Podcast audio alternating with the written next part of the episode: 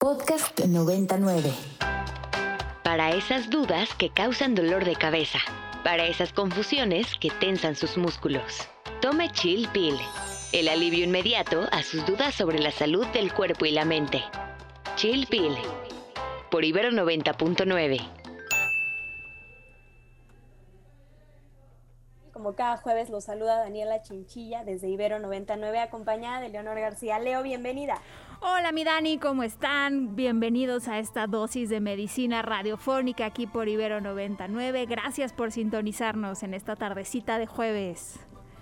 Leo, y pues les recordamos nuestras redes sociales, los invitamos a escribirnos a... Em, al Twitter en arroba ibero99fm con el hashtag chilpil. Nos encuentran también en Instagram como chilpil99 y nos pueden localizar o contactar a nuestro número en cabina al 55 525 25 99. Y eh, les recordamos también que andamos ya también por ahí en, en, las plataformas bajo demanda, nos encuentran en Apple Podcast y Spotify. Entonces síganos, escúchenos, escríbanos cualquier comentario, estamos atentas. Así es, Dani, ahí estamos, muy atentas de todos sus comentarios, de todas sus dudas. Díganos de qué quieren que platiquemos, qué temas les interesan que toquemos aquí en el programa. Y pues Dani, ¿qué te parece si vamos entrándole al tema del día de hoy? El pasado 8 de octubre se celebró el Día Mundial de los Cuidados Paliativos, un tema que no habíamos abordado antes, Dani, y creo que hace mucha falta, es algo bien importante. Así es, Leo. Pues en Chilpil, como ya todos saben, hablamos sobre salud, sobre los avances más recientes en ciencia, sobre algunas recomendaciones, hallazgos, ¿no? En relación, todo orientado a la salud y enfocado a promover un estilo de vida saludable y este y, y, tratamos siempre de llenar de contenidos de cómo mejorar la salud, pero bueno, este tema es bien determinante, sobre todo en aquellos pacientes que sufren de alguna enfermedad crónica o, o incluso terminal, ¿no? Entonces, ¿cómo afecta a los pacientes? ¿Cómo afecta a sus familias? ¿Cómo colabora el equipo médico? Vaya, me parece un tema tan interesante y, del que tenemos muchísimo que aprender, porque justo se relaciona con la muerte y bueno, este, a pesar de ser México un país que tiene incluso un día de la celebración de la muerte, creo que poco hablamos de esto y poco también nos preparamos para ello. Así es, de pronto nos cuesta mucho trabajo hablar del asunto, pero bueno, pues creo que vale la pena hacerlo para preservar la calidad de vida hasta el último momento. Entonces, ¿qué te parece si vamos a escuchar la cápsula y regresamos?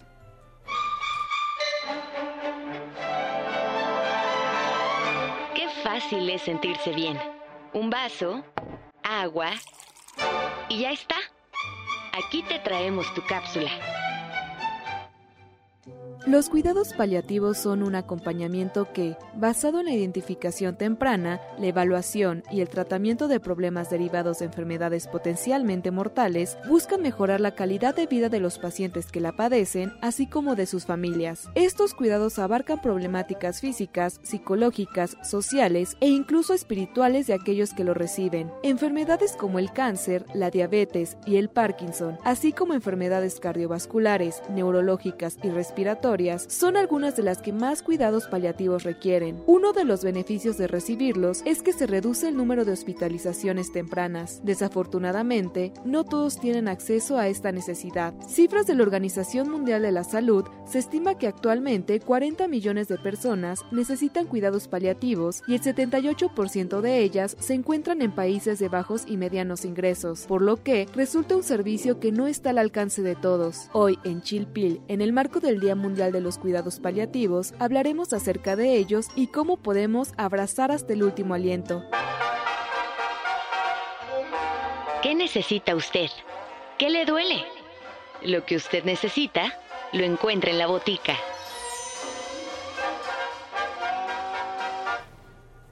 Y el día de hoy tenemos aquí en la botica en Chilpil a Miriam Israel, quien es tanatóloga que cuenta con décadas de experiencia y es fundadora de Caminos Paliativos de Luz, IAP.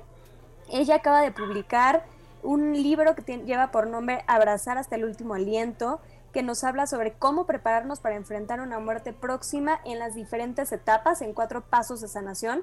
Ella nos habla de honrar, agradecer, perdonar y soltar. Miriam, bienvenida. Gracias por estar el día de hoy con nosotros en Chilpil. Mucho gusto. A ver si tenemos a Miriam. creo que estamos teniendo un problema con el audio de Miriam. Este, Dani, es, eh, creo que tenemos una invitada de lujo para hablar de este tema. Eh, el libro ya, bueno, ya nos platicará en un momento más acerca de, de, qué se trata, eh, pero el título a mí me parece muy, muy interesante, abrazar hasta el último aliento. Y es lo que decíamos, ¿no? Acerca de preservar la calidad de vida hasta el último momento. Vamos a ver si ya tenemos a, a Miriam en, en la línea. ¿Nos escuchas, Miriam? ahí, tiene... si puedes desbloquear tu micrófono, me parece que ya está conectado. Sí, los escucho bien. Perfecto. Hace ratito se fue, se fue la imagen. No te preocupes, Miriam, pues ya te teníamos aquí. Bienvenida a Chilpil, gracias por acompañarnos. Nos da un gusto y nos sentimos muy afortunadas. Gracias a ustedes. Para mí es un placer, es un honor poder platicarles lo que son los cuidados paliativos el poder difundir este modelo de atención y celebrar o conmemorar el Día, de, el Día Mundial de Cuidados Paliativos, sobre todo para que la gente conozca que existe una manera diferente de vivir el final de la vida ¿sí? con calidad. De eso se tratan los cuidados paliativos, nada más y nada menos. ¿sí? Vivir con calidad hasta el último día. Miriam, y, mencionábamos que, bueno, que, que, a propósito de que el 8 de octubre se celebró el Día Mundial de los Cuidados Paliativos, ¿qué te, o sea, ya lo mencionabas, eh, ya lo mencionabas, ¿nos podrías platicar un poco de qué va esta conmemoración? Este, ¿Cómo fue que se consideró importante brindarle un día? Digo, a mí me queda por demás claro, pero ¿nos podrías platicar un poco sobre cómo se decidió este día? Porque, ¿Cuáles son un poco de los antecedentes de este Día Mundial de los Cuidados Paliativos? Claro, la Organización Mundial de la Salud, ¿sí? En, apoyando a diferentes instituciones de, Inglaterra, de Estados Unidos, eh, se puso el segundo sábado del mes de octubre para eh, contar, para conmemorar ese día y difundir las, las bondades de este, de este gran modelo. Entonces, se tiene que aprovechar ese día para poderlo para difundir. Lo importante es difundir, Daniela. La gente no conoce el modelo de atención de cuidados paliativos. Y esa es la razón de mi libro, por ejemplo, que se llama eh, Abrazar hasta el último aliento, es una recopilación de las experiencias que yo he tenido con las familias, qué hacer y qué no hacer. Casos de éxito y casos de fracaso, porque créeme que también he tenido casos de fracaso en donde la familia no entiende lo que está viviendo y terminan disgregados, terminan peleados, pero si nos, si me permiten llevarlos de la mano a mí o a los profesionales de la salud, si nos permiten acompañarlos, puede ser que la familia salga realmente unida, ¿sí?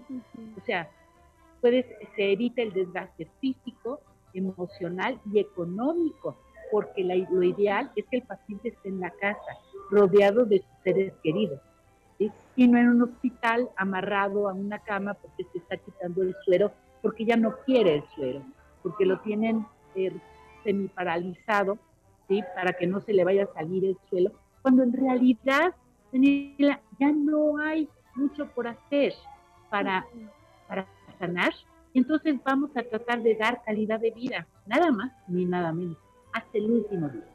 Y cuando ya no se puede brindar la calidad de vida porque hay dolor, porque la angustia es demasiado elevada, porque la situación se complica, entonces siempre se puede pedir una sedación paliativa al médico de, eh, que trabaja esta cuestión del dolor, se le pide una sedación paliativa para ayudar al paciente a estar tranquilo. No es eutanasia, que quede muy claro. No se trata de ayudarlo a morir ni de ponerle una inyección letal se trata de ayudarlo a que esté lo más tranquilo y lo más cómodo posible. Querida Miriam, te saluda Leonor García. Oye, pues todo esto que nos estás platicando me parece muy interesante, me hace pensar en muchísimas cosas, eh, todas las decisiones que se tienen que tomar hacia el final de la vida, cuando estamos acompañando a una persona en, una, en la etapa terminal de una enfermedad. Eh, sé que hay mucho que hacer y en el libro nos lo, nos lo cuentas, pero no sé si nos pudieras guiar un poquito en términos generales, ¿qué es, qué es lo que tenemos que hacer? ¿A qué tenemos que atender en esta última parte? Ya decías, pues a veces no es necesario que esté ya en el hospital, hay que considerar cuestiones económicas. En términos generales, ¿por dónde empezar con los cuidados paliativos, Miriam? Número uno, el control del dolor. Eso es lo más importante. Tú no puedes hablar de amor, de, emociones cuando hay un dolor físico o cuando hay un dolor emocional también. Y entonces tenemos que indagar que el paciente no tenga ese dolor ni físico ni emocional. Número dos, escucharlo. Oír qué es lo que nos tiene que decir el paciente, qué es lo que quiere que se haga si quiere o no quiere continuar con un tratamiento, si quiere o no quiere ir al hospital, si quiere o no quiere que entre la hermana eh, escaldufa, ya sabes, esa con la que nunca se ha llevado y ya no quiere verla. Tenemos que respetar el deseo del paciente. Y entonces, para poderlo entender, necesitamos escucharlo. Y lo ideal es escucharlo desde antes. O sea, no tiene que estar en una fase terminal para que nosotros nos sentemos con papá y le preguntemos, oye papá, cuando llegue el momento, ¿qué es lo que quieres? ¿Quieres que se creme tu cuerpo o quieres que lo enterremos? ¿Quieres que lo enterremos en México o quieres que lo llevemos a Guanajuato? ¿O quieres morir en Guanajuato? ¿Qué es lo que quieres hacer? ¿Sí? Entonces, es tomar en cuenta la opinión del paciente para ver qué es lo que quiere. Otra de las cosas que yo siempre le sugiero es tener listo el funeral, no es lo mismo contratar la funeraria un día antes que un minuto después. ¿Por qué? Porque ya sabes qué es lo que viene. Si ya sabes qué es lo que viene, que viene el fallecimiento de tu ser querido, entonces previ, eh, previene, lo, prevén lo más que puedas prevenir, como es el, la funeraria, como es que no tenga pendientes, como es pedirle las cuentas del banco, los, los NIP y todo esto para tenerlo a la mano o sea, ver dónde están los papeles del coche, ver dónde está la... ir preguntando dónde está la documentación para que no nos agarren las prisas. Generalmente, nosotros sabemos que viene un fallecimiento después de... Son, son tips que te podría yo decir. Uno, cuando la enfermedad ya no está respondiendo al tratamiento curativo. ¿sí? Cuando la enfermedad empieza a afectar otros órganos. ¿Por qué? Porque ya está fuera de control. ¿sí? Cuando hay una recaída, es muy difícil que podamos recuperarnos. Podría ser, sí, pero siempre y cuando se quede estancada en el lugar original. Si empieza a afectar otros órganos, ya no hay forma de controlarlo. Y entonces tenemos que cambiar nuestro switch mental y decir, ok, voy a dejar de buscar una curación para buscar el bienestar de mi paciente. ¿Cómo lo puedo hacer? Uno, a través de la capacitación. Necesito yo capacitarme para saber qué es lo que va a venir, qué es lo que, a qué me voy a enfrentar con mi papá, qué es lo que puedo esperar y hasta dónde sí y hasta dónde no, hasta dónde postergar, ¿sí? Y hasta dónde decir, hasta aquí llegamos. Porque muchas Perdón. Muchas veces. Sí, hasta, hasta dónde, hasta dónde postergar. Eh, estamos, sí te escuchamos, Miriam, pero a lo mejor podemos aprovechar para hacer una pausa musical, Dani.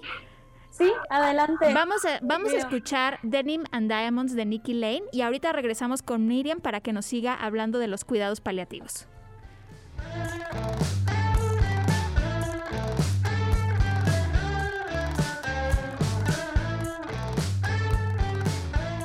Estamos de vuelta en Chilpil, estamos conversando con Miriam Israel, quien recientemente publicó su libro Abrazar hasta el último aliento y es fundadora de Caminos Paliativos IAP. Y bueno, pues les recordamos nuestras redes sociales, a mí me encuentran en Instagram como SIC Daniela Chinchilla. Leo, recuérdanos tus redes. A mí me encuentran en Twitter y en Instagram como arroba leo-agg. Miriam, si nuestra audiencia quiere entrar en contacto contigo, ¿en dónde te pueden buscar? Eh, estoy en Facebook como Miriam Israel Tanatóloga. tengo el canal de YouTube que es Miriam Israel Tanatóloga. Y en Instagram estoy como miriam.israel.tanatóloga. Excelente. Y estábamos platicando acerca de algunos lineamientos generales sobre cómo, este, cómo, em, cómo empezar a afrontar estos eventos, Dani. Así es, Leo, ya nos decía Miriam, nos comentaba algunas recomendaciones, ¿no? Nos decía, bueno, ¿y cómo saber en qué momento eh, sabemos que entran los cuidados paliativos? Eh, algunos tips de, de, qué pasos tomar, ¿no? Ella decía, si alguno de los, si ya la enfermedad está, está afectando varios órganos, entonces es tiempo de comenzar a asesorarnos, de capacitarnos, que me parece una palabra bien significativa, porque creo que, Miriam, cuando estamos en una situación de, de pérdida, eh, o que estamos próximos a una pérdida, el mundo se nos pone de cabeza y a lo mejor no tenemos esta mente fría para pensar en capacitarnos. Entonces, me parece muy valioso, ya mencionabas también, eh, utilizar estos planes de previsión, ¿no? Como les llaman, de gastos funerarios.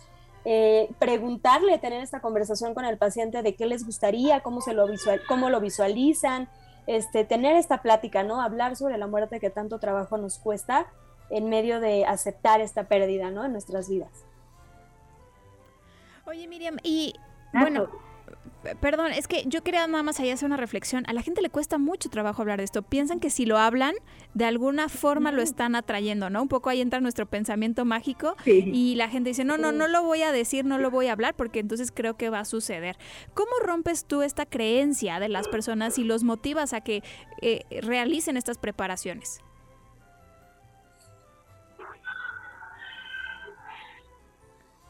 Mira, yo creo que esa es la razón de, ser del libro.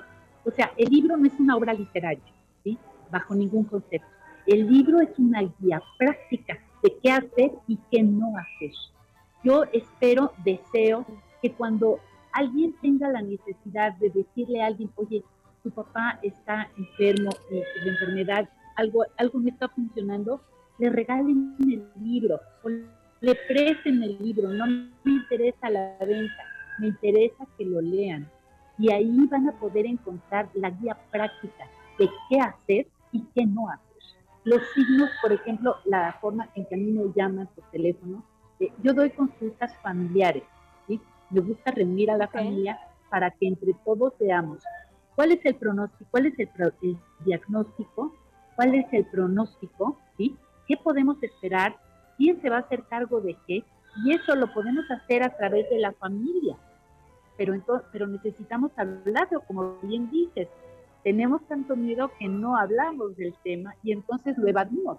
Hay veces que les cuesta una, dos y tres semanas el aceptar de tener una entrevista conmigo, pero lo que no se dan cuenta es que esas tres semanas o dos semanas es un tiempo perdido, es un tiempo de oro perdido. ¿Por qué? Porque perdemos la oportunidad de dialogar, de conocer, de platicar con nuestro ser querido. Y entonces, mira, eh, generalmente cuando me llaman por teléfono para decirme, mi papá ya no quiere comer, ¿sí? entonces la idea es, si mi papá ya no quiere comer, se va a morir de hambre. Entonces van y lo llevan al hospital y le meten una sonda nasogástrica cuando realmente es una de las primeras señales que nos dice que el paciente ya no quiere vivir, ya, ya está aventando la toalla. No, pero ¿cómo va a aventar la toalla mi papá si yo lo amo, yo lo necesito junto a mí? Entonces prepárate tú para despedirlo. Y la mejor forma de despedir a papá es haciendo cuatro pasos. El primero es decirle, te honro como mi padre, te agradezco la vida y todo lo que tengas por agradecer, te pido me perdones por haberte desvelado en las noches o por haberte robado los cambios o por lo que tú sabrás lo que tengas que pedirle perdón. Y de mi parte te perdono por las nalgadas, porque no me hayas dejado ir a las fiestas, porque you name it, ponle el nombre que quieras. O, de momento, no puedo perdonar la violación que me hiciste. O, de momento, no puedo perdonar el abandono. Digo de momento porque yo voy a perdonar cuando yo esté lista para perdonar. Y eso me abre la posibilidad a yo perdonarlo cuando yo esté lista. Pero mientras le estoy diciendo, eso que hiciste me dolió mucho. Entonces, y el cuarto punto es decirle, por el amor que te tengo, yo te dejo ir. Y desde ahí, ¿sí? Estamos dando permiso para que se vaya el paciente. Entonces, prepararnos nosotros y preparar al paciente es muy importante. Y eso solamente se puede hacer a través de la capacitación. Y sabes que, Miriam, ahorita que te escuchaba, o sea, pensaba que, que algo que yo escucho muy frecuentemente es como dos cosas, ¿no? O sea, como ahorita que mencionabas, por el momento no puedo perdonarte, o sea, como que cuando siempre que nos estamos despidiendo de alguien, pensamos en que nos queremos despedir en paz, ¿no? O sea, quedarnos en paz. Y creo o reflexiono que la mayoría de las veces no sucede así, ¿no? O sea, como que quisiéramos cerrar un capítulo, no tener cuentas pendientes o irnos en paz en toda la expresión de la palabra. Y también otra cosa que dicen o que, que he escuchado mucho es hicimos todo lo que pudimos y no, o sea, como ella es una frase como muy frecuente antes de morir, como hicimos todo lo que estuvo en nuestras manos, este, para que mm, hasta el último momento, ¿no? Y a veces, como que porque eso diera, como si eso diera paz, ¿no? Y ahora que lo pienso, y, de acuerdo a las reflexiones que nos mencionas, pues a veces no sé, o sea, el hecho de no hacer todo lo que estaba en tus manos también es una forma respetuosa de soltar, ¿no? porque incluso puede ser más doloroso y cansado para el paciente que tú estés haciendo todo lo que estuvo en tus manos y no así soltarlo y dejarlo descansar. No sé si lo estoy nombrando bien. Todo lo que estuvo en tus manos para mantener, perdón, perdón la interrupción. Todo lo que estuvo en tus manos para mantenerlo con vida, no para darle un buen final. Todo lo que estuvo en tus manos para que, para que viviera, para que viviera más tiempo, no precisamente para darle calidad de vida. O sea, el bañarlo no es, no implica darle calidad de vida al paciente, es para ti. El darle de comer mm. es algo que tú necesitas, no el paciente. Entonces tenemos que diferenciar lo que el paciente necesita y lo que tú como familiar de este ser que tú amas necesitas para poderte despedir. Entonces, desde ahí, esa es la importancia del libro. Y perdón que haga yo tanto hincapié. No, no, no, no. Esa es la gran importancia que tiene el libro, que te permite ver hasta dónde eres tú y hasta dónde es el paciente. Claro, porque esa distinción es, es difícil de identificar. O sea, y, es que cuando se siente que no se hace todo para mantenerlo con vida, entra mucha culpa. Y, y lidiar con eso, pues nadie quiere. Entonces, e, esto que nos estás diciendo, Miriam, de cómo liberarnos de esa culpa sabiendo que estamos haciendo todo para que la persona esté bien, aunque no implique mantener o preservar la vida por mucho tiempo más, eso es importante. Miriam, y platícanos de... Entramos al cuarto del paciente, perdón, al cuarto del paciente le decimos, échale ganas, papá. Y salimos y decimos, señor, ya llévatelo. Ahora sí, te escucho. Sí, Miriam, yo sé que, bueno, deseas ya un momento, no es el objetivo, pero sí es el objetivo también del, del programa. Platícanos de Abrazar hasta el último aliento, este, en dónde lo podemos encontrar. Eh, platícanos un poco del libro. Démosle, cuéntanos, cuéntanos cómo surgió, ah, cuéntanos dónde lo encontramos todo. El libro, el libro está, el libro está en, en las librerías, está en Gandhi, está en, en, el sótano, está en Amazon, está en Sanborn, ¿no? está en, en, Porrúa, está en las librerías, lo puedes encontrar siempre y cuando lo pidas, porque generalmente no lo ponen arriba por ser nuevo. Eh, está en Amazon, ya salió el audiolibro, está en ebook, o sea, no sé, por pretextos no paramos, ¿sí? Si quieres capacitarte de cómo realmente perder el miedo a la muerte de tu ser querido, el libro, escúchalo. Es, yo creo que es una, una llave maestra para poder vivir sin dolor, el, sin sufrimiento, el, la partida de tu ser querido. ¿sí? No, el dolor es inevitable. Lo voy a extrañar, claro que lo voy a extrañar, pero ahí sí me voy a quedar con la sensación de hice todo lo posible para que él esté. Lo acompañé hasta el último momento. En lugar de correr al hospital para que lo intuben y para que le pongan la sonda nasogástrica, etcétera, quítate los zapatos, súbete a su cama, abrázalo y dile cuánto lo amas. Y deja que ahí descanse el tiempo que sea necesario. Miriam, pues muchísimas gracias por haber estado con nosotras en Chilpil. Definitivamente fue una plática muy, muy fuerte, pero muy importante. Esperemos que llegue a los oídos de las personas que tenga que llegar. Eh, eh, las despedidas no son fáciles nos acercamos al Día de Muertos, vamos a empezar a recordar a nuestros seres queridos y si alguien por ahí está cargando todavía algo respecto a los últimos momentos, pues eh, creo que pueden sentir confort y alivio si es que hicieron todo lo posible para que esa persona estuviera bien hacia el final. Miriam, pues muchísimas gracias. Ella fue Miriam Israel, tanatóloga. Te quito un segundo. Eh, claro, adelante, Miriam. Si hay alguien que tienes pendiente de cerrar, de despedirte, siéntate y escríbele una carta. Cierra ese sobre, ponlo en un sobre, ciérralo y ponlo en el altar. Deja que después de que termines, quema la carta y deja que el humo llegue a donde tenga que llegar. Aquí te va a sanar tu alma. Perfecto, gran recomendación. Eh, pues ya saben, busquen el libro de, Miriam Israel en todas las librerías, contáctenla a través de Facebook si alguien necesita todavía un poco más para cerrar estos ciclos. Nos despedimos así, Dani. Así es, Leo, llegamos una tarde, al final de una tarde más juntos en Chilpil, gracias al Debarán, a, a Carmen Díaz Leal, a Roxanne, su trabajo por la producción, ahora al Fidel, así que nos escuchamos el siguiente jueves. Hasta la próxima.